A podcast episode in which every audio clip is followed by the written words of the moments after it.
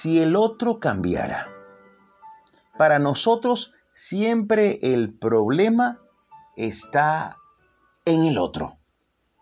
La esposa dice, si mi esposo cambiara.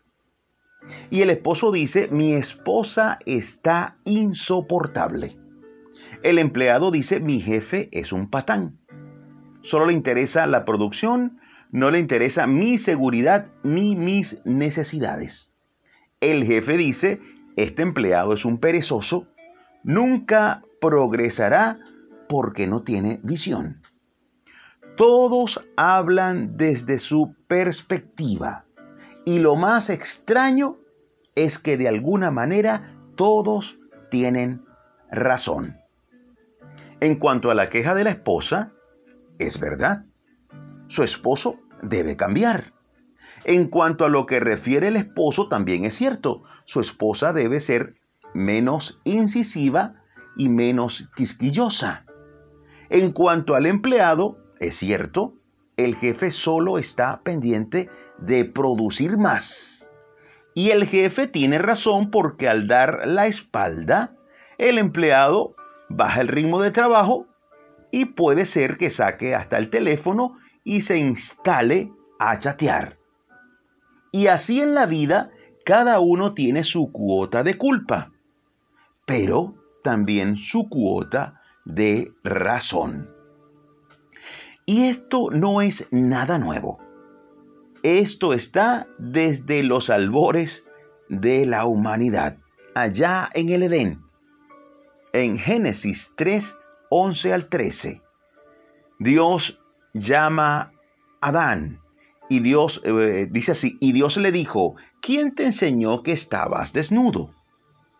¿Has comido del árbol que yo te mandé, no comieses? Y Adán lejos de decir que sí comió, dijo, la mujer que me diste, esa mujer que me diste por compañera, ella me dio del árbol y yo comí.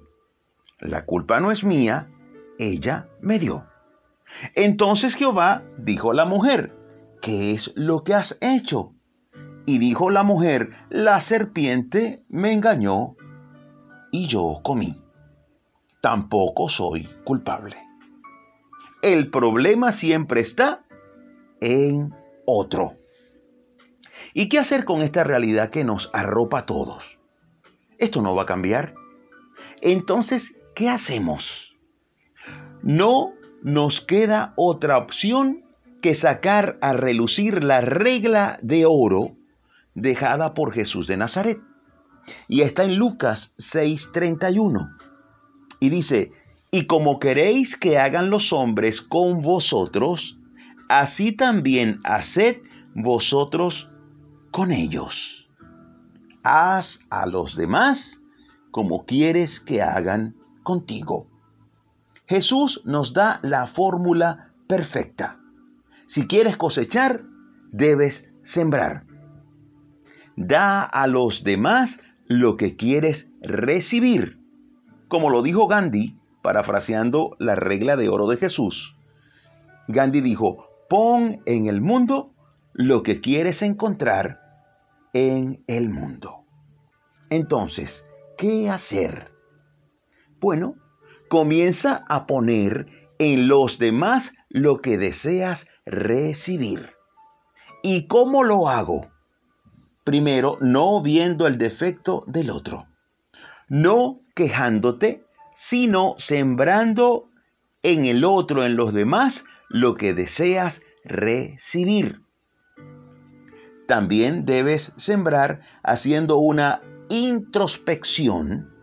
Siembra mirando tus propios defectos, esos defectos que ya alguien te ha dicho que tienes y tal vez te lo han dicho más de una vez.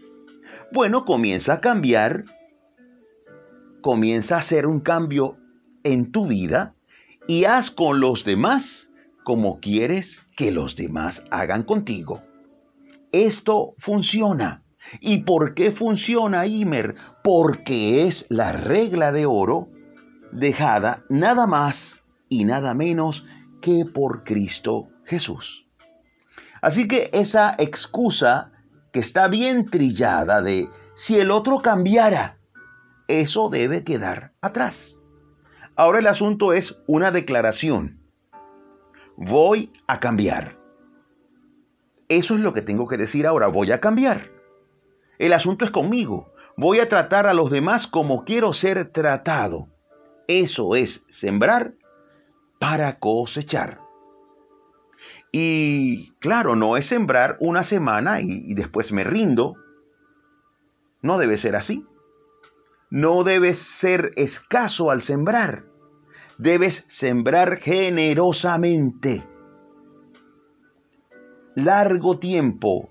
No es un mes. No son dos meses. Es hasta que sea necesario. Recuerda lo que nos dice el apóstol Pablo en 2 de Corintios 9:6. Dice así, pero esto digo, el que siembra escasamente, también cosechará escasamente.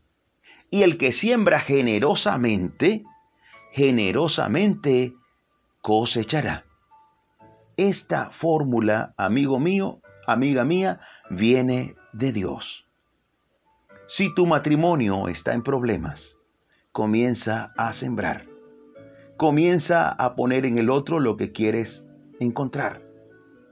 Si en tu trabajo las cosas no van bien, comienza a sembrar. Si siembras, cosecharás. Esa es una ley de la vida. Esa es una ley de Dios. Gálatas 6, 7 dice, no os engañéis, Dios no puede ser burlado pues todo lo que el hombre sembrare, eso también segará, eso cosechará. Así que yo te quiero invitar a orar. Oremos a quien nos dejó la regla de oro. Oremos para que nos enseñe a sembrar, para que nos ayude a poner en el mundo lo que queremos encontrar en el mundo yo quisiera invitarte a repetir después de mí estas palabras. Di conmigo, Señor Jesús, gracias por dejarme esta maravillosa fórmula. Hoy decido ponerla en práctica. Ayúdame a sembrar. Ayúdame a esperar con paciencia la cosecha. No me dejes caer. Lléname de tu poder y de tu sabiduría. Hoy te abro mi corazón. Siembra en mí tu amor, siembra en mí tu salvación, tu perdón. Yo reconozco que te necesito, reconozco que quiero llenarme de ti. Muchas gracias, Señor. Amén. Y recuerda esto, ya no vamos a vivir pensando o diciendo, si el otro cambiara, eso se acabó. Ahora vamos a vivir sembrando, cambiando para bien nosotros y sembrando en los demás para luego cosechar, poniendo en el mundo lo que deseamos encontrar en el mundo. Dios te bendiga ricamente. Si deseas comunicarte conmigo, puedes escribir a mi correo imerenarvaez.com. Si tienes alguna pregunta o si necesitas que hable de algún tema que te ocupa, por favor, escribe. Estamos aquí para servirte. Me despido como siempre, agradecido con Dios porque nos permite seguir aquí dando pisadas de fe junto a ti. Hasta la próxima, Dios mediante.